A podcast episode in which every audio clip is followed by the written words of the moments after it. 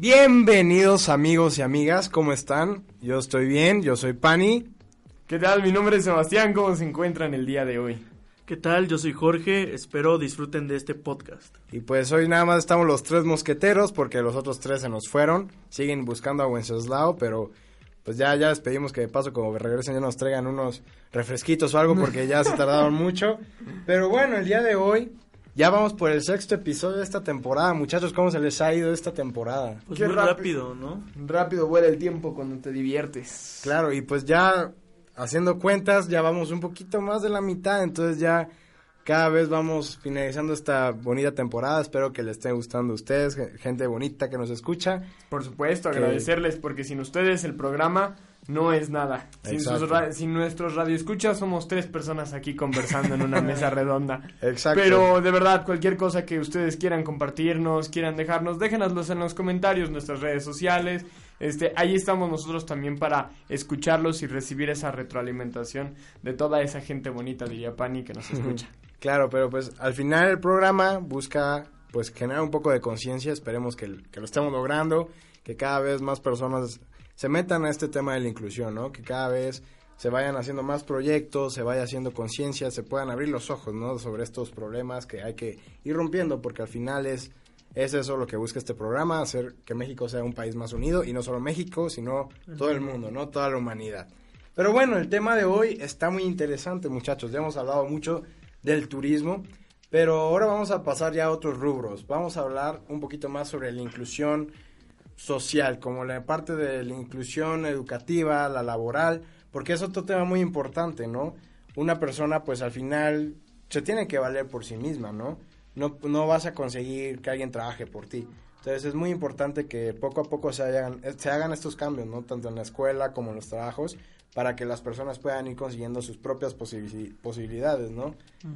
Por supuesto, es, es básicamente hablar sobre la inclusión referente un poco más hacia los jóvenes, ¿no?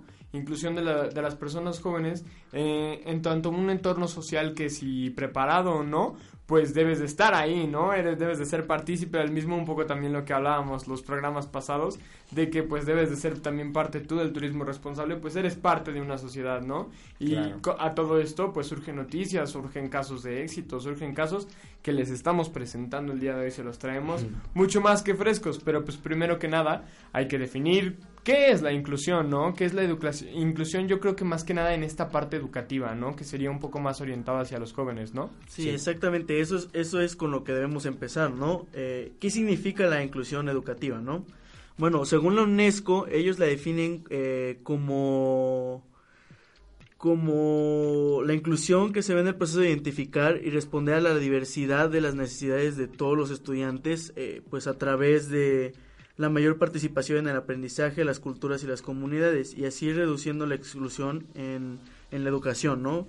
Eh, pues todo esto que involucra, pues eh, involucra cambios, modificaciones en contenidos, eh, aproximaciones, estructuras y estrategias con una visión común que incluye a todos los niños del rango de edad apropiado y la convicción de que es la responsabilidad del sistema regular, ¿no? Educar a todos los niños y niñas, ¿no?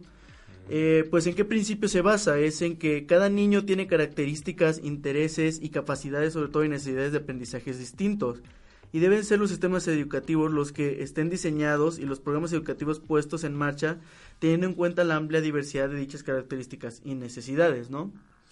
Eh, se ocupa ah, pues de aportar eh, cosas como respuestas pertinentes a toda la gama de necesidades educativas en contextos pedagógicos, escolares y extraescolares, ¿no?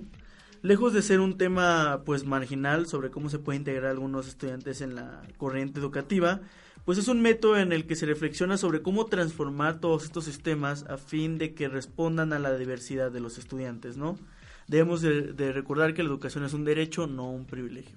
Pues Claro. me parece muy interesante lo que Jorge comenta, pues porque a, ras- a rasgos muy amplios y sin, a lo mejor sin tanto tecnicismo, pues nos habla de, de precisamente eso, ¿no? La lo que dijiste al final. Sí. La educación es un derecho y no un privilegio, y es, y es algo que debemos de recibir todos por igual. Está estipulado en este en nuestras garantías individuales, inclusive en nuestra en nuestra, en nuestra constitución que nos rige y nos protege, pues a diario. Y Claro. este y es muy, y es muy importante como lo mencionas porque pues no hay esa exclusión, ¿no? Se, se atiene a que pues sabes que no es que sean dos sistemas separados, sino que debemos de ser incluyentes y por supuesto en base a las, a las necesidades que cada una de las personas tiene, en base al método de aprendizaje que incluso hasta nosotros tenemos, ¿no? ¿A quién no le aplicaron en la preparatoria el método de inteligencia que cada uno tiene? Musical, auditiva, kinestésica. Sí, exactamente. Todo el mundo aprende de una manera diferente, Claro. ¿no? O Y- sea, aquí el chiste es como encontrar un, un sistema educativo que agrupe todo, ¿no? No, no, no dos separados como tú lo dices, sino uno que cumpla con las necesidades diferentes que tiene cada persona, ¿no? Y, y que, y que pueda ser más incluyente en ese sentido, ¿no? Por supuesto, y pues es un poco también, un poco más de, los que no, de lo que nos hablaba este artículo. Eh, pues básicamente la, la educación inclusiva eh, orientada hacia los jóvenes, hacia los niños, pues hace referencia a buscar esta meta en común, a lograr tener un, un sistema unificado y superar todo tipo de exclusión, no solamente desde el sistema, sino desde los profesores, entre propios compañeros, como lo comentábamos hace una semana, ¿no? Como nos lo comentaba la reina, que tenía estos chiquillos que a a veces de repente le hacían comentarios o este que, a- que es un poco dimensionar no solamente a nivel sistema, a nivel profesores, sino también a nivel compañerismo, ¿no?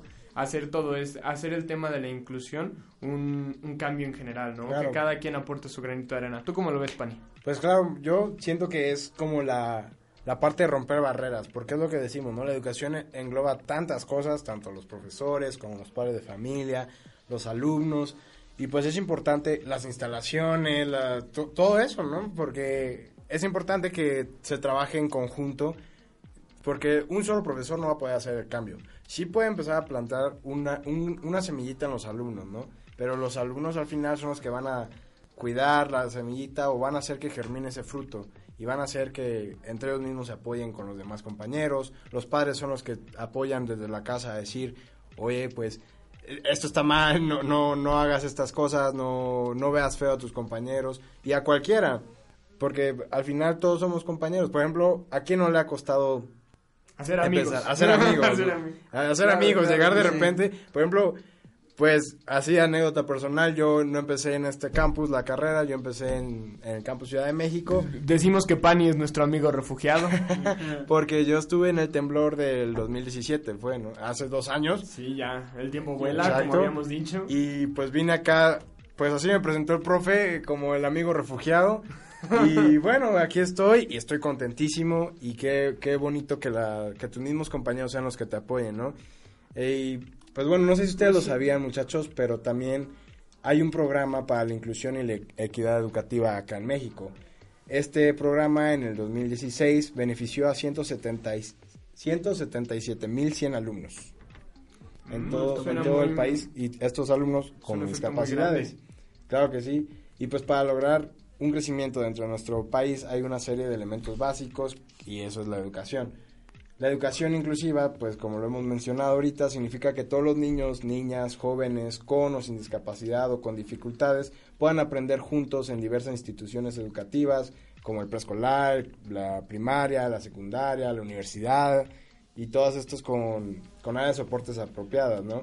La Secretaría de Educación Pública, la CEP acá en México, que es como la, la podríamos decir, la institución encargada de la educación en todo el país, pues tiene este programa, que es el programa para la inclusión y la equidad educativa, que tiene como objetivo garantizar la inclusión y equidad de las personas con discapacidad y las personas con aptitudes sobresalientes y o talentos específicos en todos los ámbitos de su vida, priorizando el educativo.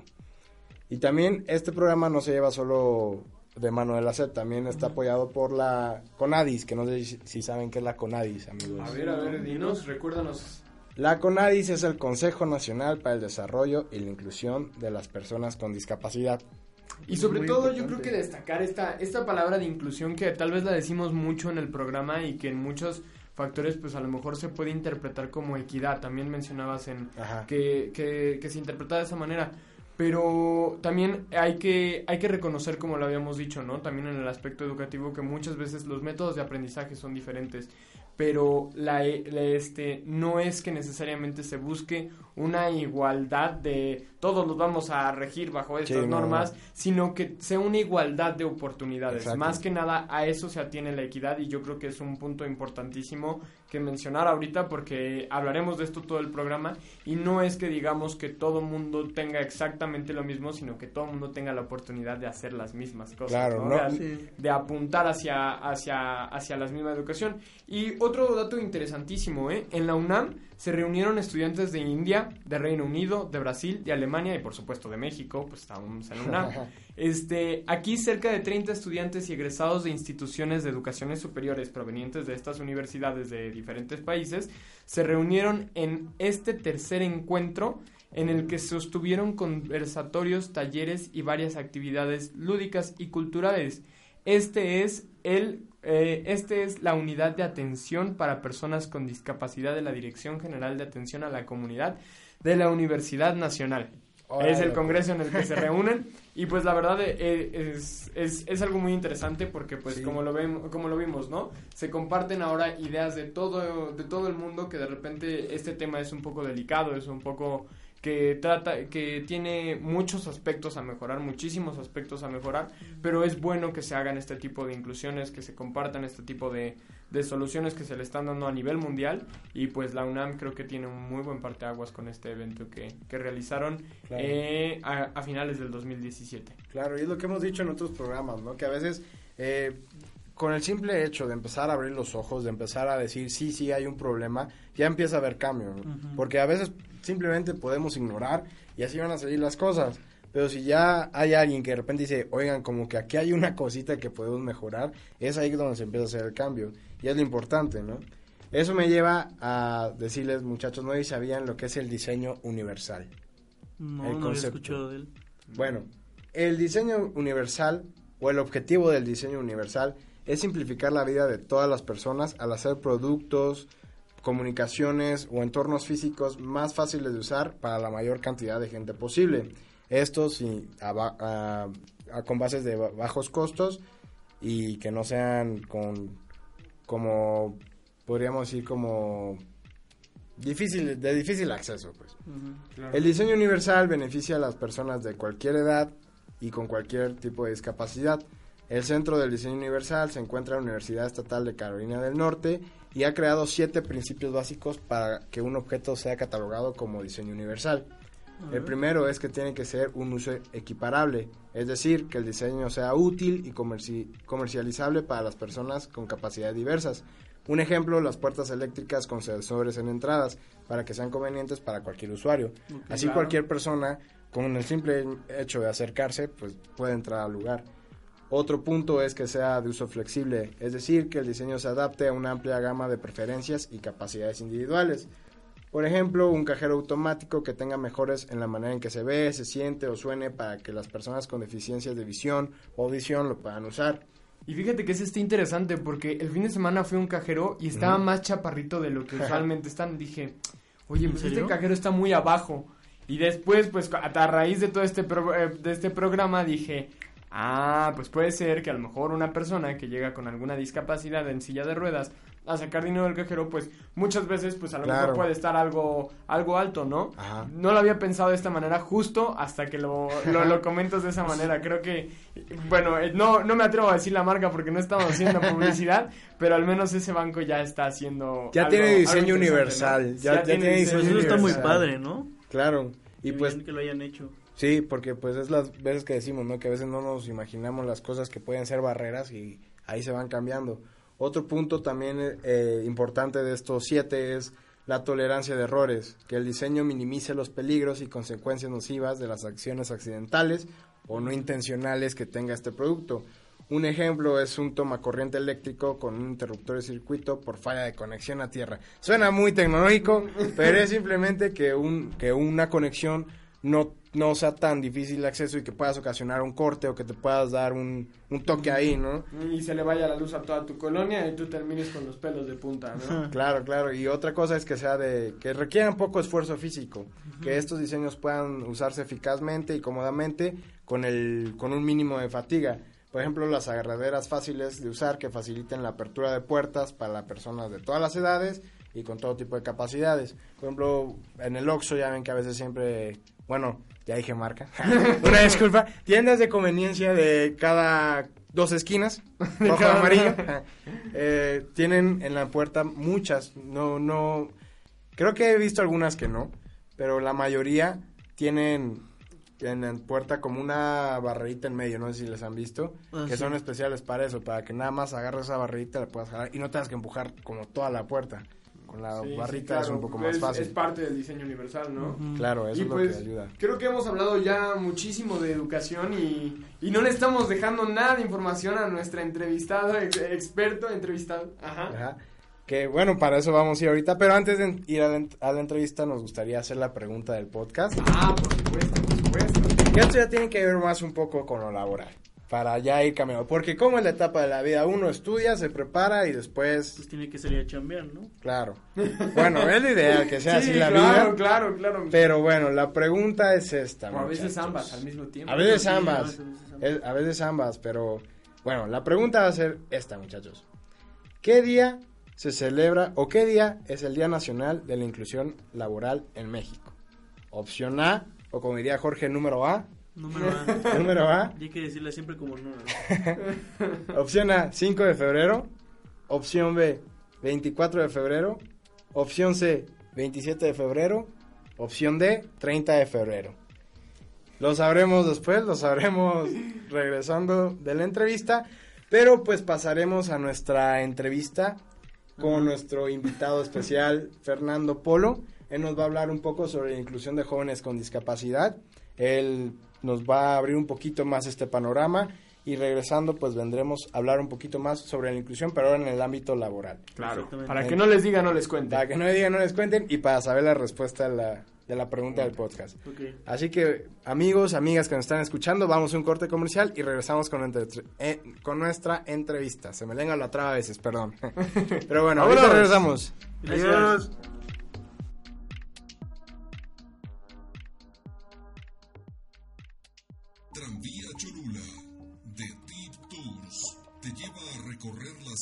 y barrios mágicos visitando San Andrés y San Pedro Cholula. Descubre las leyendas e historia de Cholula Pueblo Mágico en el tranvía de Tip Tours. Visita tiptours.mx o llama 230 1438. Museo Historia de la Biblia es un museo que ofrece a quienes lo visitan un panorama simple de la Biblia, para que hasta un niño pueda entender y comprender la divinidad de Dios. El museo cuenta con aproximadamente 120 pasajes de la Biblia y un poco más de 4.000 figuras que narran el gran amor de Dios.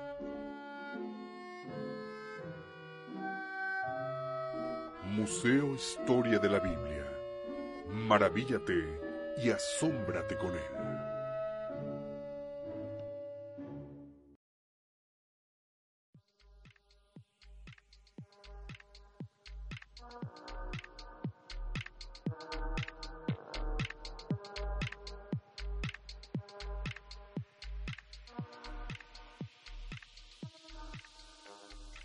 Bienvenidos amigos y amigas, ¿cómo están? Estamos en nuestro sexto episodio, escuchamos a las vamos a hablar. Nuestra sexta entrevista. Nuestra sexta entrevista con un invitado de lujo, Fernando Javier Po Martínez. Un aplauso para Fernando. Cabe recalcar, amigos, que es la primera entrevista que hacemos virtualmente. Exactamente, esta entrevista se está haciendo aparte del día de grabación porque pues Fernando pues muy amablemente nos ayudó teniendo esta entrevista virtual. Agradecemos mucho que haya podido unirse a través de este medio. Es la primera entrevista que realizamos y pues va a quedar igual de genial que las demás, ¿no? Claro que sí. Fernando, ¿cómo estás? Mucho gusto que estás aquí con nosotros. Fantástico, ¿qué tal? Mucho gusto de estar aquí con ustedes y como dicen, qué, qué sorprendente esto que podamos estar teniendo la entrevista a distancia. Claro, porque, porque cabe recalcar que Fernando está en, en México, en la Ciudad de México, nosotros estamos en Puebla, pero aún así no hay barreras para que las manos puedan hablar. Entonces Claro, estamos todos. Pero Por bueno, supuesto. vamos, vamos con el tema de hoy, Fernando, que es inclusión los jóvenes, con los jóvenes con discapacidad. Y bueno, nos gustaría saber tu perspectiva. ¿Para ti qué es la inclusión con los jóvenes? Claro. Bueno, en sí la inclusión pues hace alusión al hecho de que cualquiera pueda desarrollarse libremente por sus propios medios y bueno, en la libertad de elegir dentro de lo que puede hacer sin estar obligado a depender de alguien más. Pero en el caso de los jóvenes es especialmente importante porque es una edad en la que pues generalmente se toman decisiones que afectan de por vida y es en la edad en la que más uno se puede ir desarrollando y si llega a haber algunas limitaciones en ese momento pues afectarán para siempre. Entonces, la inclusión de los jóvenes con discapacidad es doblemente importante por el momento de parteaguas en el que se encuentran y debido a que pues, debemos todos eh, hacer lo posible para que se propicie esta inclusión. No es algo que la persona sola pueda solicitar, sino es algo en que el medio la sitúa y entonces pues todos estamos involucrados y por eso es tan importante y por eso lo hablamos el día de hoy. Claro, y tenemos entendido que tú ingresaste a la Facultad de Psicología, ¿verdad?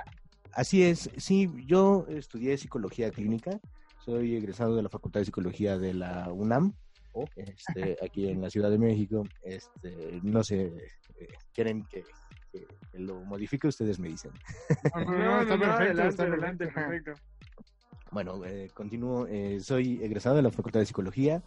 estudié psicología clínica y durante toda mi preparación pues he estado muy en contacto con personas con hemofilia, este, que es una condición hematológica pero que a la larga de que va desarrollando pues muchos sangrados la persona, se va lastimando de las articulaciones y van desarrollando una discapacidad.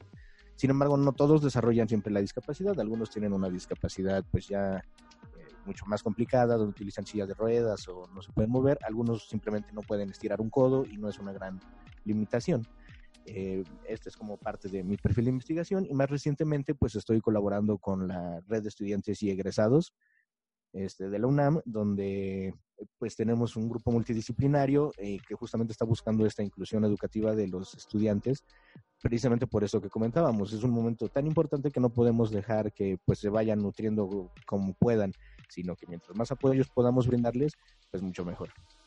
Por supuesto, y fíjate que ahora que lo comentas, el día de ayer justamente estábamos hablando de eso y creo que te acabamos de encontrar en internet, porque si no mal recuerdo, y a ver si nos puedes aclarar un poquito, Claro. Eh, fueron partícipes de una reunión que hubo de estudiantes de diferentes universidades, ¿no? Dentro de los países que recuerdo, Brasil, ah, este, eh, bueno, la propia UNAM. Eh, ¿Nos podrías platicar un poco más de eso, si, si es que estabas involucrado, si no estoy en un error? No, por supuesto, de hecho están en lo correcto. Me encanta la investigación que realizaron. un poco creepy, pero Y bueno, mientras no hayan visto mis gustos y dónde vivo, no hay ningún problema.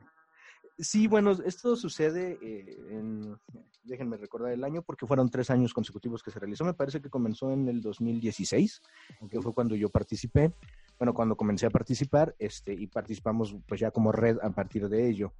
Eh, fue un esfuerzo que se hace de inclusión educativa que estaba sobre todo coordinado por la Universidad del King's College en Londres, que es como la universidad de más abolengo. Eh, de Londres, bueno, de todo Inglaterra y Reino Unido. Entonces ellos hicieron la invitación a la UNAM para que participara, pero dentro de eso estaba participando la Universidad de Nueva Delhi de la India, estaba la Universidad de Humboldt en Berlín y la UFABC de Brasil, y bueno, en este caso estaba invitada la UNAM. Entonces nos invitaron a nosotros también para que participásemos. Eh, ese evento se realizó en el 2016 en Londres y en el 2017 la sede fue aquí en la Ciudad de México y entonces también ellos vinieron y en el año 2018 el año pasado se realizó en la Universidad de Humboldt en Berlín y pues la intención era justamente eso poder intercambiar las perspectivas educativas porque pues bueno no, no es necesario decir que la situación de los estudiantes con discapacidad en México pues es muy distinta de los estudiantes con discapacidad en Berlín claro entonces ese intercambio de perspectivas pues era lo que era sumamente nutritivo y se empezaron a hacer redes de trabajo entre las universidades. Claro. Y al día de hoy esas redes se mantienen de alguna manera, por ejemplo, algún medio como lo estamos teniendo ahorita, que no solamente en el Congreso, sino que se mantienen en contacto durante el año o es únicamente durante esa etapa. Sí, de hecho se mantienen en contacto eh, las instituciones, obviamente, pero también los enlaces que realizamos pues sí los mantenemos, solo que la intención es que eh, para el año 2018 ya muchos éramos egresados y entonces lo, más, lo, más importante pues es que esto sea un trabajo que se pueda mantener a lo largo de las generaciones, porque no sirve de nada que sea un grupo muy productivo y egrese y entonces pues ya todo el trabajo se perdió. Entonces lo que tratamos de incluir fue que para el año 2018 los estudiantes de nuevo ingreso con discapacidad fueran los que pudieran acudir a, pues, a representar en Berlín para que se mantuviera este enlace pues con los nuevos las nuevas generaciones que acaban de ingresar. En general, los trabajos que se realizan sí son eh, trabajos que se mantienen. Eh, eh, principalmente coordina el King's College y es el que está organizando reuniones cada determinado tiempo. Generalmente son reuniones virtuales, como comentan, cada seis meses.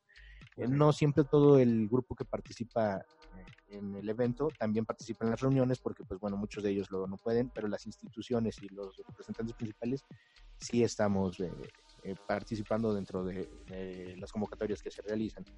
Y de alguna manera, ¿cómo eh, hay alguna convocatoria para que, como tú nos comentabas, que los nuevos ingresos se sumen al programa? Sí, sí lo hay. Eh, ¿Me escuchan ahí bien, perdón? Sí, claro, claro, Sí, ok. Sí la hay. Hay una convocatoria que sale, pero dependiendo de dónde vaya a ser el evento sede. Este año del 2019 el evento sede va a ser en Brasil, en Brasil no, perdón, este, en la India, en Nueva Delhi. El oh. problema con eso fue que ellos estaban buscando los recursos suficientes y entonces se postergó demasiado y pues lamentablemente este año, eh, por retraso que ellos tuvieron, eh, no, no va a poder participar México porque ya fue un tiempo muy, muy, muy apresurado. Eh, para el para el 2020 se espera que pueda ser este, en Brasil, pero ellos igual están por confirmar la parte de los recursos. Entonces, este, la convocatoria, digamos, de, participación en las redes está, pero del evento en específico, que es lo que me preguntan, eh, pues dependerá de la, de la sede del año 2020. Ok, una pregunta, Fer. ¿Cómo, cómo se elige la sede? ¿Es como un sorteo o, o ya tienen como una lista? No, la intención es que pueda ser... Eh, pues digamos que sí ya hay una lista, pero la intención es que puedan todas las instituciones que participan ser sede en orden. Mm, y este, esta reunión comenzó desde el 2014, me parece. Eh, y lo organizaba, como les comento, el King's College, pero por la cercanía que ellos tienen con la India, lo realizaban con la Universidad de Nueva Delhi nada más. Entonces, un año era en Londres y un año era en Nueva Delhi.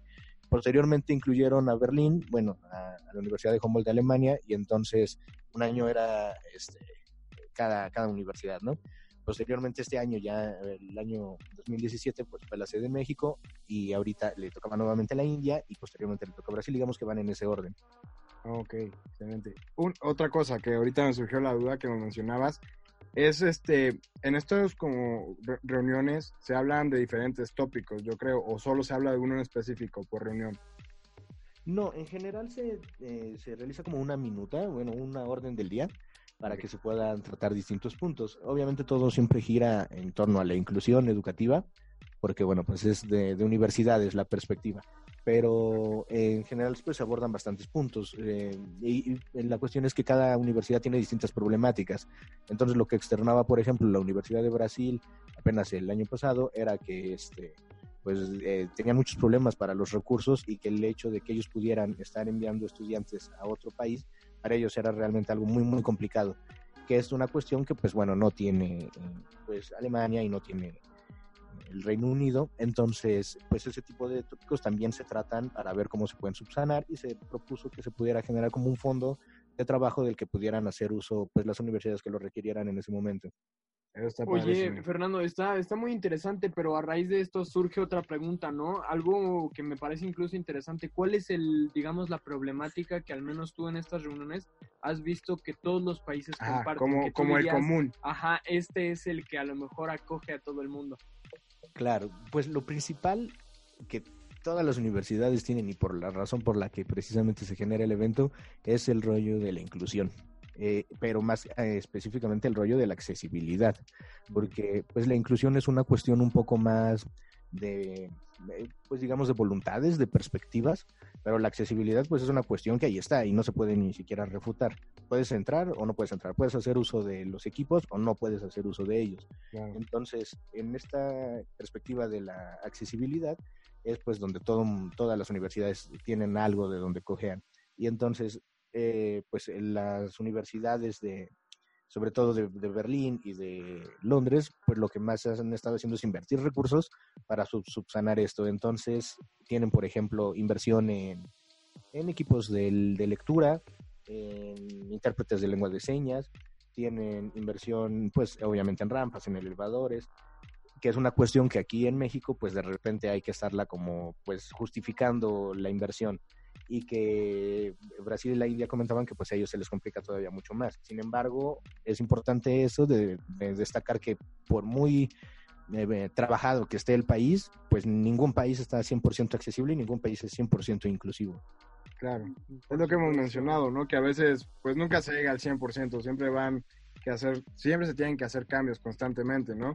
Pero qué bueno que pues en estas en estos congresos se, se platiquen y se puedan tener países como podríamos decir como líderes, como modelos a seguir, pero que al mismo tiempo también deben tener cosas que aprendan de nosotros, ¿no? Eso es lo que me llega a preguntar. ¿Podrías decir que México tiene algo que los demás países desearían? Sí, sí, absolutamente. Este, bueno, obviamente lo que, lo que siempre se menciona, ¿no? De las ventajas del clima que no afecta a las personas este, con discapacidad en su transporte, ese tipo de cuestiones. Pero si fuera algo que realmente tienen los países latinos, yo diría en general, que ellos desean poder pulir, es pues la cuestión de, la creatividad, eh, digamos, el ajuste de, la parte de los ajustes razonables está muy metida en la mente de nosotros, entonces eh, se trata de solucionar la situación y se arregla de cualquier manera, ¿no? Digamos, si tuviéramos las condiciones desde un principio, pues no habría necesidad, pero sobre la marcha se trata de hacer y realmente hay con la intención y la voluntad de que se realicen estos ajustes razonables. Ellos lo tratan de hacer de una forma más metódica, invierten recursos y es una solución a la larga, pero no inmediata. O sea, es una solución que perdura, pero no se arregla al día siguiente quiere un esfuerzo constante y nosotros, digamos, eh, no hay elevador, pues toma clases abajo y cambian los salones, problema resuelto, ¿no? Claro. Entonces, esa perspectiva es, digamos, una, una cuestión que a ellos les sorprendía bastante porque pues, solucionábamos problemas muy complejos de una forma tan rebuscada que sí funcionaba, pero que a ellos no se les hubiera ocurrido y era lo que externaban. Claro, ellos buscaban la solución en, en el espacio y nosotros la encontramos aquí al lado de la mesa, ¿no? Casi, casi. sí, Como es característico de latino, ¿no? Siempre nos encontramos ese tipo de videos en donde, como tú lo decías, no solo los mexicanos, sino los latinos, donde ahora sí que la palabra coloquial sería no las ingeniamos, ¿no? Sí, sí, totalmente. Lo que queremos. Sí, sí, así. E, eso es lo, eso es lo bueno de, del latino. Pero bueno, Fernando, eh, allá hablando un poco más así, en México, en la parte de la educación, como tú nos dices, ¿qué puedes decir que se ha mejorado en los años para la inclusión en, el sector educativo? Claro. ¿Has visto cambios? ¿Has visto mm, algún punto de mejora? Sí, sí, totalmente. Yo diría que la mejora, este, pues bueno, son incuantificables, son muchísimas cosas que han ido mejorando. Eh, sin embargo, bueno, comenzábamos desde un punto, pues muy desde, desde cero. Entonces, vamos sobre la marcha mejorando, pero bueno, si lo consideramos con una perspectiva de hace una década o hace dos décadas, no, pues el cambio ha sido increíblemente grande. Eh, obviamente ha habido cambios físicos que saltan a la vista que son muy importantes, donde se han legislado las formas de construcción para que sea accesible, donde se han legislado las maneras en las que se puede transmitir la información, por ejemplo, permitiendo que los libros que tienen derechos de autor puedan ser pasados a, a un modo de lectura eh, para los lectores de pantalla, todo este tipo de cuestiones que son muy importantes. Pero yo diría que el punto más, más importante que se ha obtenido es el hecho del cambio en la perspectiva colectiva respecto a la discapacidad. O sea, durante años se consideraba a la persona con discapacidad como que eh, era una persona, digamos, porque era la palabra que se manejaba, no porque yo lo considere así, pero se, se manejaba la palabra normal, pero que no podía, ¿no? Entonces, pues era una persona con discapacidad y entonces pues era así como, pues hay que ayudarle, como que, híjole, pobre persona, no puede. Y esa era una perspectiva que obviamente atoraba muchísimo más que las cosas físicas. Pero afortunadamente se ha ido eso modificando, obviamente a nivel mundial también se modificó y todo eso nos ha pegado. Y desde que se genera esta convención de los derechos de las personas con discapacidad, se empieza a legislar, pero también se empiezan a hacer campañas de sensibilización en donde las mismas personas poco a poco colectivamente pues nos vamos dando cuenta de que una persona con discapacidad sí puede, ¿no? Y es una parte más de la diversidad. Es como decir simplemente alguien tiene el cabello chino y por eso ya no puede estudiar. Pero ya no tiene sentido, ¿no? Ya, ya hasta nos parece absurdo. O, o Sí, como sí, claro. hace, hace 100 años, ¿no? Que simplemente es una mujer y no puede tener cierto cargo de trabajo. Y ahorita lo escuchamos y decimos, pero qué absurdo, ¿por qué no podría? Claro. Igual con las personas con discapacidad, considero que ese cambio se sigue gestando todavía porque hay zonas donde todavía hace mucho falta que se haga esta concientización. Sin embargo, a nivel colectivo se va ganando más. Entonces, el hecho de poderlo tomar como más cotidiano, de ver las posibilidades de las personas con discapacidad, es lo que más ayuda a que más personas con discapacidad participen y al mismo tiempo ellas sigan modificando esta percepción colectiva y se va desarrollando el, pues, el éxito en este sentido. Por Excelente. supuesto. Oye, Fernando, y en base a, en- bueno, con base en esto, eh, Sí. ayer realizaba una investigación y este, y pues ahí, muy referente a lo que dices, hay como, digamos, dos bandos, por decirlo de una manera muy informal, ¿no? Sí. Eh, que establecen que, pues, en la educación hay escuelas para, eh, para personas sí. con alguna discapacidad y las escuelas que conocemos, este, pues, que existen, ¿no? Entonces, habla de, con, ajá, con lo que tú nos platicabas, habla más bien de una unificación, ¿cierto? De una unificación para no vernos como por separado, sino, o cómo lo ves tú desde tu punto de vista. Sí, totalmente. Eh, este punto que mencionas es un punto que recientemente ha sido como muy polémico dentro del ámbito de la discapacidad. Por, por esto precisamente hay dos perspectivas. Son dos perspectivas muy encontradas que Claro. piden exactamente lo opuesto para lo mismo. Pero la cuestión es que este em, no puede uno tratar de decidirlo desde un enfoque externo. Para comprender esta situación es necesario que comprendamos el contexto de las personas que piden que se haga una educación homogénea y para el contexto que piden una educación heterogénea. Es decir, las personas que están pidiendo una educación especial, que es el término con el que normalmente se le denomina, eh, ellos apelan a que eh, no hay condiciones en las escuelas comunes para que sus personas con discapacidad se puedan desarrollar porque requieren una atención muy específica que no se comparte por el, por el común de las personas con discapacidad.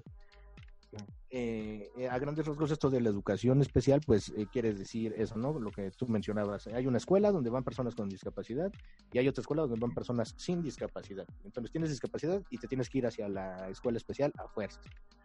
Generalmente esto se gesta mucho más con las personas que tienen una discapacidad psicosocial o las personas que tienen una discapacidad intelectual.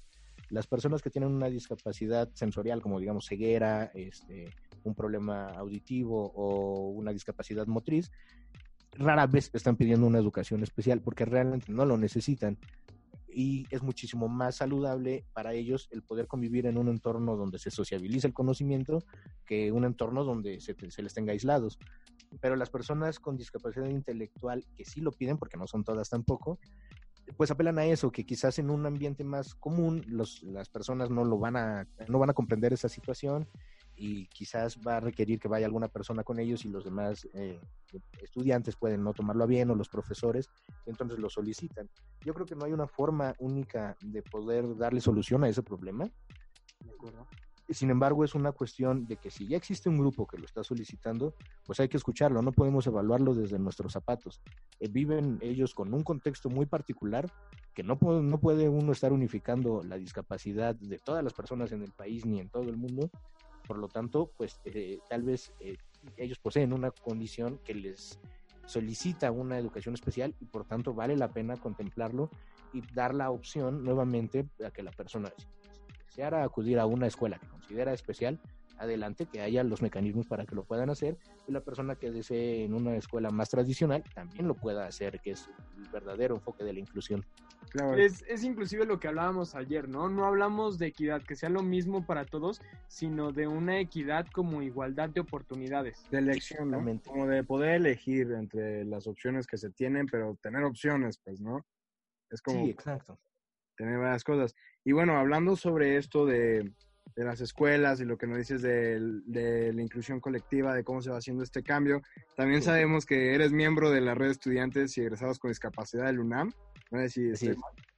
No, sí, sí, estás en lo correcto. Excelente. ¿Nos puedes contar un poco de tu experiencia? ¿Cómo es? Cómo, qué, qué, qué tiene que hacer alguien para poder entrar a esta red? ¿Tiene que ser afuera estudiante del UNAM? ¿Puede apoyar desde afuera? Sí. ¿Qué es lo que se busca con esta red? Súper buena pregunta. Me, me gusta que comiences con eso de si tiene que ser estudiante del UNAM. Porque la historia es que, eh, bueno, cuando comenzó, pues éramos un grupo de estudiantes de la UNAM. Pero también había egresados que estaban dispuestos a participar. Entonces le pusimos el- la red de estudiantes y egresados con discapacidad. Y la red se llama red, pero con dos Es, R-E-E-D. Es el acrónimo que utilizamos. Y UNAM, porque estábamos en la UNAM. Sin embargo, conforme se iba desarrollando el trabajo, pues había personas que no eran estudiantes, que sí tenían discapacidad y que estaban en UNAM quizás practicando deporte adaptado o en alguna otra situación externa que no era precisamente estudiante, que también deseaban participar y sentían como que el nombre era muy excluyente. Entonces, eh, posteriormente empezamos a desarrollar enlaces con redes este, latinoamericanas, de universidades de estudiantes también, y con redes nacionales eh, de otros estados. Entonces, pues ya realmente el nombre de UNAM, pues se nos quedó, porque es el nombre que le pusimos en un principio, pero ya llega muchísimo más allá y nos gusta pensar siempre que es una red de estudiantes y egresados, pero más que eso es una red de personas que estamos trabajando desde un grupo multidisciplinario en pro y en beneficio de la inclusión de personas con discapacidad a todos niveles, con la intención de poder hacer una incidencia dentro de las políticas públicas nacionales o dentro de las políticas interuniversitarias en beneficio de las personas que, que lo utilicen, sean estudiantes, sean egresados, sean aspirantes o sean personas de deporte, sean trabajadores, todas las personas. Entonces, si alguien desea formar parte de la red, es muy fácil que, que se realice el enlace, lo podemos comentar. El primer paso sería pues que nos traten de localizar. En general, eh, aparecemos en las redes sociales como REED UNAM. Ok. Ah, bueno, no damos una pausa. Eh, Sí, sí. Amigos que nos escuchan, eh, ya Roberto, si eh, Fernando, Fernando, perdón, se me fue. Este, Fernando, si gustas compartirnos las redes y nosotros vamos a dar a conocer también nuestras páginas para el que guste pueda entrar a informarse un poco y por qué no apoyar ¿no? en esta red. Y por Perfecto. supuesto, adelante, dila, eh, si quieres, Ajá, este, eh, dile, di- dile todas las redes en las que te pueden contactar.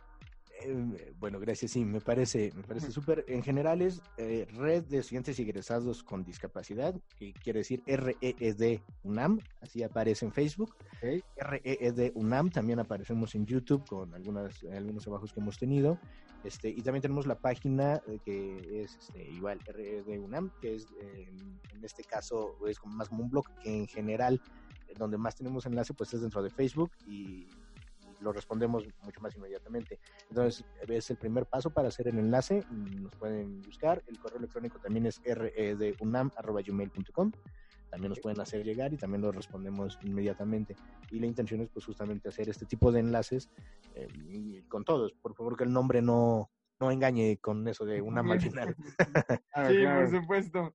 O sea, como diríamos, es el nombre con el que nos conocen, pero no significa lo que somos. pues es que realmente ya creció mucho más, ya, ya va mucho más allá que solamente UNAM. Claro, pero qué bueno, ¿no? Es lo que mencionas, que esta parte colectiva que poco a poco se va haciendo más grande, ¿no? Y es lo importante y es lo que da gusto de saber que cada vez más personas se van interesando en estos temas, que quieren apoyar más. Y es lo, y es lo padre, ¿no? Y es lo que habías dicho de... Bueno, también algo, un punto que a mí me gusta mucho de México, que he escuchado de muchos compañeros que he tenido de otros lugares, es como el carisma, el cariño, el calor mexicano. que Sí, tenemos, totalmente. Que siempre estamos buscando apoyar, apoyarnos, recibir al que viene, Sí, llevarlo sí. a disfrutar y pues es bonito eso, ¿no? Claro, porque finalmente en este, en esos enlaces, en esos esparcimientos es donde se hacen verdaderos enlaces de trabajo que, que no se pueden hacer dentro de una sala de juntas. Claro. Sí, claro, por supuesto. Y es lo que hemos dicho, ¿no? Que a veces igual entre más personas, a veces pueden haber problemas que ni siquiera sabemos que existen y con el, simplemente, con el simple hecho de, de empezar a verlos, de empezar a abrir los ojos, ya se empiezan a hacer cambios, ¿no? Se empiezan a crear propuestas y bueno, no sé si a veces hablen sobre tópicos igual en esta, en esta red, que luego ustedes pueden llevar a estos congresos que hablamos, ¿no? Con las otras escuelas de, de Brasil, de, de- del Reino. Unido, Sí, sí, sí. Y se van haciendo cada vez cambios más grandes e importantes, ¿no? Sí, claro. eh, e- estos eventos que mencionábamos de, eh, le llaman Dialogues on Disability, eh, que fue el nombre que le puso el King's College. Este, es un evento que, pues en un principio sí tenía como, como casi toda la atención. Ahorita realmente tenemos eventos con, con- en más lugares. Entonces, recientemente, por ejemplo, estuvimos trabajando con la Embajada de Estados Unidos para hacer unos eventos de inclusión para personas con, con discapacidad au- auditiva. Este, y bueno, hay muchos, muchos trabajos, ¿no? Entonces, dentro de esos tópicos que se manejan, pues bueno, cada uno de, los, de las reuniones tiene un tópico base, que es el que hay que abordar. pero en general tratamos de externar estos puntos, sí, de, con base a lo que obtenemos de información de la red. Claro. Por supuesto. Y Fernando, pues para ir cerrando un poco esta entrevista, pues Sí. me gustaría hacerte una pregunta un poco más enfocada en lo que nos platicabas en un principio, ¿no? Hacia tu investigación principal de la hemofilia. Nos comentabas Sí. que tú, tú realizaste una investigación que pues en una etapa muy importante de la vida, ¿no? Donde debe de haber una cultura de inclusión el doble de importante, pues porque claro. pueden surgir este pues ciertos pro- ah, problemas enraizados a esta a esta etapa de tu vida. ¿Qué es lo que, qué, de alguna manera, ¿qué, qué le dirías tú a la gente? Sé que muchas, muy pocas veces tenemos la oportunidad de estar frente a un público. Hoy que tienes Sí. frente a los radioescuchas de Escuchemos a las manos hablar, ¿de qué, qué les, ¿qué te gustaría transmitirles ah, de tu investigación y cómo ellos pueden ayudar ahora sí que, como decimos, desde nuestra trinchera? Claro. am, bueno, primero qué bueno que estén interesados todos los que nos están escuchando, qué bueno que han llegado hasta este punto, de que estén en este tema. Y además, dentro de la investigación, bueno, les comentaba que es un tema muy, muy particular. La hemofilia es considerada como un padecimiento raro porque se presenta muy poco. Y uno de entre cada 10.000 nacimientos es el que, los que llegan a presentar hemofilia. Eh, sin embargo, era un tema que para mí era muy importante porque las personas con hemofilia tienen un contexto muy particular donde a lo largo de su vida se van, van como desarrollando una mini discapacidad transitoria, o sea, es decir, la misma condición les lastima y entonces es como si adquirieran una discapacidad por 15 días hasta que sana esa lesión. Entonces un día los pueden ver caminando, otro día los pueden ver en bastón, un día llegan en silla de ruedas porque se lastimaron mucho y al otro día están caminando otra vez y entonces es, es difícil para la gente comprender qué pasó ahí, ¿no? Claro. Sí, claro. Este, pero igual, si las personas con hemofilia empiezan a tener un cuidado adecuado, pues no desarrollan una discapacidad permanente. Si tienen la medicación adecuada, pues no tienen que estarse lastimando tanto. Entonces, lo que yo más diría es que no, no juzguemos a las personas con discapacidad desde nuestra perspectiva. No podemos juzgar a nadie, ¿no? Con o sin discapacidad desde nuestra perspectiva. Lo mejor es que tratemos de comprender el contexto en el que se desarrolla y no irnos con ideas de que, híjole, pues igual le duele, no va a poder, o necesita ayuda y acercarme y estarle diciendo, oye, ¿en qué te ayudo? Porque pues muy probablemente no necesita nada. Si ya llegó ahí, pues es que ya está acostumbrado a hacerlo. Sí, Y en este claro. contexto, tomarlo como algo muy cotidiano y tomarlo como algo de parte de la diversidad, igual, como les comentaba, este, alguien que tiene el cabello de un color, alguien que es un poco más alto, alguien que es un poco más rellenito, igual hay una persona que puede ir en silla de ruedas y que de repente se para y no decir, oye, pero ¿qué pasó? ¿No? Es un contexto muy particular, no todas las personas en sillas de ruedas están en la misma condición, entonces pues tomarlo dentro de lo más cotidiano y si hay una intención, pues bueno, acercarse a la persona y comprender cómo es que vive. Claro. Por supuesto, y yo creo que llegará el momento en, de como lo comentábamos también hace un rato, en donde va a ser tan normal, a lo mejor en generaciones futuras o en un par de años, que diremos hace, diremos eh, viendo hacia el pasado, Pues, antes veíamos a las personas como diferentes o pensábamos que no podíamos y Sí, lo vamos claro. a ver como raro, ¿no? Como que eso eso no se da en la actualidad y esperemos que lleguemos a ese futuro como hoy podemos decir, como que este a las mujeres no las dejaban votar o como Sí, que exacto. Eh, esperemos que llegue ese punto y yo creo que aquí en las manos, en, en Escuchemos a las manos hablar, tenemos un dicho, que granitos de arena que aportamos como los muchos que tú aportas, Fernando, al Gracias. final del día hacen una playa muy, muy bonita, muy, hermosa y, Claro. y que de verdad pues va a terminar enriqueciendo todo este, este mundo y esta sociedad en la que convivimos y vivimos. Sí, totalmente de acuerdo, porque no somos una sola persona que está poniendo un granito de arena, sino somos millones de personas que estamos poniendo, si quieren, 10 granitos de arena, que a la larga pues ya va a ser una gran diferencia. Exacto. Pero bueno, amigos, él es Fernando, Fernando Javier Polo Martínez. Muchas gracias por tu participación, Fernando. No, muchas Cabe gracias a recalcar también que fue reconocido como el personaje de la semana por la Conadis. Sí, Eh, sí, bien. Un, un aplauso para Fernando, por favor. Muchas gracias. Y agradecerte que a, través, que a pesar de las barreras de la distancia, pues estamos aquí compartiendo un ratito de, de, pues una buena charla y que al menos nosotros tres nos vamos muy enriquecidos y nuestros radioescuchas escucharán con mucha mucho entusiasmo. Muchas gracias, al contrario, gracias a ustedes por el espacio. Espero que, que sea un, un espacio en donde podamos continuar trabajando todos juntos. Claro que sí. Fernando. Un saludo a los radioescuchas, un saludo a todos por allá. Gracias, Fernando. gracias. Nos vemos hasta la próxima, amigos. Regresamos después de este corte comercial. Tranvía Cholula de Tip Tours te te lleva a recorrer las calles y barrios mágicos visitando San Andrés y San Pedro Cholula. Descubre las leyendas e historia de Cholula Pueblo Mágico en el tranvía de Tip Tours. Visita tiptours.mx o llama 230 1438. Museo Historia de la Biblia es un museo que ofrece a quienes lo visitan un panorama simple de la Biblia para que hasta un niño pueda entender y comprender la divinidad de Dios. El museo cuenta con aproximadamente 120 pasajes de la Biblia y un poco más de 4.000 figuras que narran el gran amor de Dios.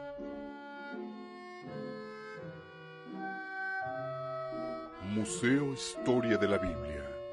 Maravíllate y asómbrate con él.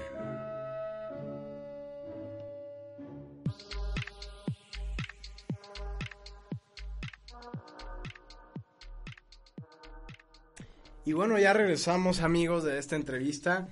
Fue de muy buen, de muy buen gusto. La verdad fue muy interesante. Gracias Fernando por tu apoyo, gracias por tu participación con nosotros. Sí, sobre todo mencionar que pues fueron todos los aspectos que estuvimos comentando, ¿no? Ya un poquito más adentrados sobre la inclusión en, en, la educación, en los jóvenes, este, pero muy, muy acertado, la verdad, una muy, muy, muy buena entrevista y creo que nos, nos deja un poco también más para pasar a nuestro siguiente tema. Claro, pero nada más eh, recalcar que a pesar de la distancia, Fernando nos apoyó, entonces también se merece un aplauso Fernando. No hay barreras para las manos. Exacto. Pero bueno, ahorita, como mencionamos antes de la entrevista, pasamos de la educación al ámbito laboral, ¿no? Porque es lo que sigue después de una buena educación, que ahí siempre es, pues buscar un, una chamba ahí donde uno pueda trabajar y pueda... Si no es que es al mismo tiempo, como Si no es que es al mismo tiempo. Pero bueno, la inclusión laboral, ¿qué es la inclusión laboral, amigos? Pues mira, la inclusión laboral se data de tener las mismas oportunidades. Es un poco lo que comentábamos hace rato con el asunto de la equidad, para continuar su crecimiento personal que una persona sin alguna discapacidad en el ámbito laboral. Hablamos nuevamente de, de, este término de equidad, de inclusión, pero como, como una cuestión de oportunidades, ¿no? Tal vez si no, este, no hay un tema completo de igualdad, sino que hay un tema de igualdad de oportunidades, la oportunidad de poder competir contra un mismo empleo en, la, en alguna empresa que el, el, cual pueda realizarse bajo tus facultades, ¿no? Claro, claro, y a veces, bueno, es, es importante decirlo, a veces la inclusión laboral, muchas empresas pueden verlo como una obligación, como un plus, pero cuando en realidad no se dan cuenta que la única forma de ser competitivos al día de hoy en este mundo tan tan movido es pues captando el mayor número de talentos que puedas tener, ¿no? Nunca sabes quién es el próximo Einstein, nunca sabes quién es el próximo Ford, nunca nunca sabes, entonces las empresas pueden estar buscando eso, ¿no? Tener al mayor número de gente posible, pues podríamos ir en sus filas, como por, porque nunca sabes en qué te pueden apoyar y pueden ser de repente los que te pueden mandar al éxito, ¿no? De tu propia empresa. Por supuesto, el propio Stephen Hawking. Claro, claro, claro. Y además es importante recalcar que la inclusión laboral no solo se basa a discapacidad. Sí es una área muy importante, pero en sí se basa a todas las minorías, a todos grupos minoristas, como puede ser también la inclusión de la mujer en ciertos trabajos que al día de hoy ya se ve muy difícil, pero sí hay lugares que todavía ven a la mujer como que no puede trabajar cuando pues ya poco a poco, ya es menos notorio, pero todavía hay lugares. La inclusión por religión, por edad, también, por, ¿no? edad por grupos... Por experiencia, por experiencia. El, el meme, ¿no? De que te falta experiencia, sí, pero entonces ¿cómo la gano, no? si si no me dan si el no me dan empleo, trabajo, ajá. pues ¿cómo la gano? Pero todo eso es lo que hace que el, el área laboral se vaya volviendo un poco más inclusiva, al, tra- al tratar a estas minorías como si fueran del grupo que ellos quieren. Por supuesto, Pani. Y pues yo creo que uno, uno de los de la, de los problemas que, pues, por no decir, por decir una palabra fuerte en este programa, problemas que existen en cuanto a, a la inclusión laboral, este, es pues la falta, la dificultad de encontrar un empleo formal, que incluso a lo mejor es hasta un problema un tanto nacional, ¿no? Que de repente, pues ya nadie te contrata pues con ciertas prestaciones, las vacaciones, etcétera, etcétera. Y de repente, pues parece muy difícil bajo esta, bajo este, mm, ámbito encontrar un empleo pues un, un poco más formal, ¿no? Un tanto más firme. Pero ahí va la buena noticia. Este año se eh, ocurrió la Feria del Empleo, el 27 de agosto. Y en esta tercera Feria del Empleo se ofertaron 251 vacantes para personas discapacitadas y adultos mayores, subiendo Ah. cada año la cifra de las eh, de la de esta oferta que se busca este se busca ampliar incluso para mayores cifras, para mayor- para versión para ediciones futuras de esta feria. Claro, pero pues qué importante, ¿no? Que se esté buscando la manera de ir abriendo más estas, podríamos decir como puertas a las personas. Porque es lo que hemos dicho, si ya se está haciendo cambios en educación, pues también se debe empezar a hacer en, el ámbito laboral, porque pues es lo que decimos, después de estudiar, si no es que es al mismo tiempo, pues muchas personas van a buscar un trabajo. Y que no se pueda, y porque simplemente no estamos capacitados para un, un sector laboral inclusivo, pues, pues entonces, ¿para qué estudié todo, no? Pase como que, pues, entonces, ¿ahora qué hago? Y a veces es eso, ¿no? Que a veces el mismo trabajo de una persona es lo que mantiene a uno como al día con día. A veces puede ser rutina, a veces no, también se vale las capaces, como Claro, lo he claro. mencionado, pero al mismo tiempo también uno, pues la satisfacción de una persona es el hecho de decir, ah, estoy haciendo algo, ¿no? Estoy logrando lo que quiero, mi sueño. Por ejemplo, un doctor, pues yo creo que se metió a estudiar medicina no por... No porque... ay, no sé, bueno, o sea, no habrá uno que otro obligado uno que por otro, sus uno que otro, pero familia, mismo- pero, al que de final, verdad ajá, al final un doctor lo que busca es ser mejor, ¿no? Ser, decir, ah, estoy haciendo lo que me gusta, estoy apoyando a una persona más, porque, pues, es importantísimo los doctores en esta vida, o un maestro, por ejemplo, un maestro que de verdad se apasiona, le va a gustar poder marcar a los jóvenes, poder marcar a sus alumnos, un músico le va a apasionar que su música sea escuchada, que su música sea compartida. Y es eso, empezar a romper esas barreras en el ámbito laboral. Que bueno, no sé si ustedes lo sabían amigos, pero acá en México contamos con la credencial de discapacidad y el certificado de discapacidad. Cosas que parecen muy similares, pero llegan a ser muy diferentes. ¿Saben cuáles son esas diferencias, amigos? No, la verdad no. No, a ver, a- suena muy igual, pero si tú dices que es diferente, es diferente. Claro. Por ejemplo, la credencial de discapacidad en México sirve como una identificación oficial con reconocimiento nacional. Además, puedes obtener descuentos en algunos establecimientos y pago de servicios como el, predi- el predio, el agua, la tenencia, etcétera. Estas credenciales pues ayudan como para reconocer a una persona de que está en un estado de discapacidad. Claro. Pero aparte contamos con el certificado de discapacidad de México. Esto es un poco más interesante. ¿Por qué? Porque el certificado de discapacidad es el documento expedido por el IMSS que hace constar la existencia de trabajadores con discapacidad en la empresa. O sea, esto ya es un certificado que lo busca la empresa, no la persona. Podríamos decir que lo busca los directores de las empresas, los encargados, la- las cabezas de las empresas. ¿Por qué? Porque la, la contratación de personas con discapacidad, además de beneficios fiscales, ofrece al patrón la oportunidad de ser distinguido por diversas instancias gubernamentales y no gubernamentales. Les brinda la oportunidad a trabajadores con discapacidad de, su- de sustentarse mediante un trabajo digno y formal, además de demostrar que su productividad es igual o mejor a la del resto de la población. Y para todos nuestros radioescuchas, ¿cómo puedo tramitar este esta esta esta credencial y esta acta? Bueno, pues los documentos requeridos son el acta de nacimiento expedida por la Oficina del Registro Civil, la o bien por el servicio de Internet, que ya un poco más reciente, la clave única de registro de población, nuestra CURP, la constancia de discapacidad permanente, primero, expedida por un médico especialista, del- como nos decía Pani, y el comprobante de domicilio no mayor a tres meses. Eso es para la credencial. La credencial. El, el certificado, como nos comentaba Pani, se, se, rea- se expide este, por un médico capacitado de Claro. nuestro Instituto Mexicano del Seguro Social. Claro. Y, bueno- ajá.